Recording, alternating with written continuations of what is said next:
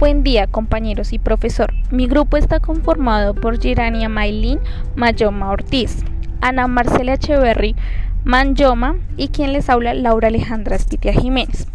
Primero, daremos una breve introducción de la célula. En segunda instancia hablaremos sobre los tipos de célula. Luego se hablará de la importancia de las células nerviosas y por último discutiremos la estructura y función de las células nerviosas.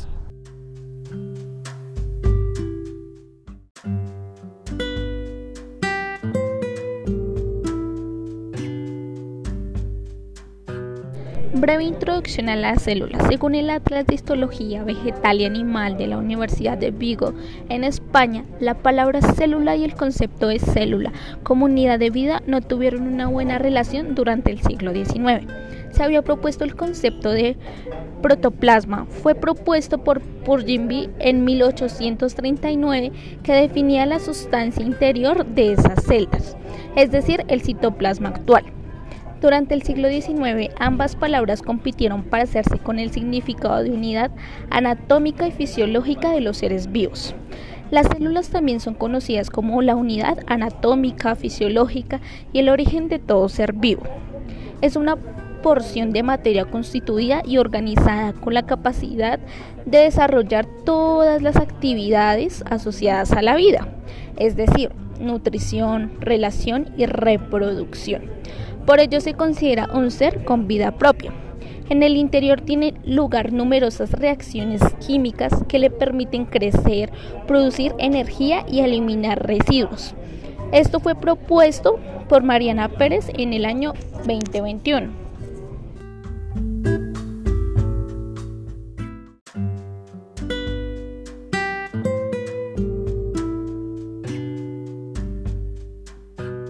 Con respecto a los tipos de células, encontramos dos grupos que son como los principales, según María Estela Refino, autora de La Ciudad de Argentina.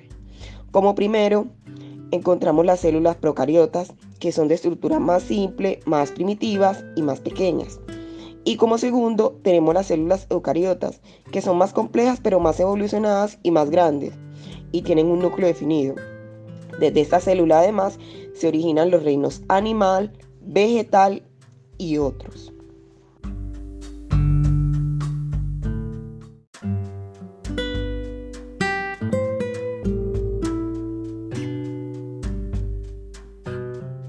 En cuanto a la importancia de las células nerviosas, son dos tipos básicos de células nerviosas, neuronas y células gliales.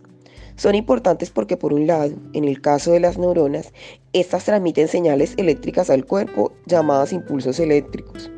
Por otro lado, tenemos las células gliales, las cuales según investigaciones realizadas desde la bioquímica ambiental, también son llamadas células nerviosas de apoyo y son importantes porque proporcionan apoyo a las neuronas y mantienen el ambiente neuronal eliminando el exceso de neurotransmisores.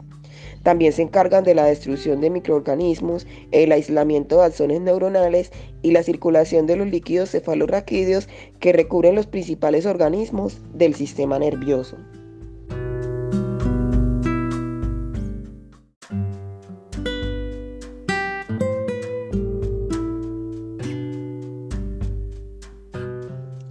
Estructura y función de las células nerviosas. Las neuronas son las células más características y estudiadas del sistema nervioso. Se componen de tres partes, las dendritas situadas en torno al citoplasma, el cuerpo celular o también llamado soma y el axón. El axón tiene una doble misión. Por una parte, une a las neuronas entre sí, proceso denominado sinapsis, y por otra, al reunirse con cientos o miles de otros axones, da origen a los nervios que conectan al sistema nervioso con el resto del cuerpo. Esto según investigaciones realizadas desde la bioquímica ambiental. La neurona es la estructura básica del sistema nervioso, la cual transmite impulsos nerviosos a lo largo de las células cerebrales interconectadas. Transmite señales con otras neuronas, repara las neuronas dañadas y produce líquido en el sistema nervioso central.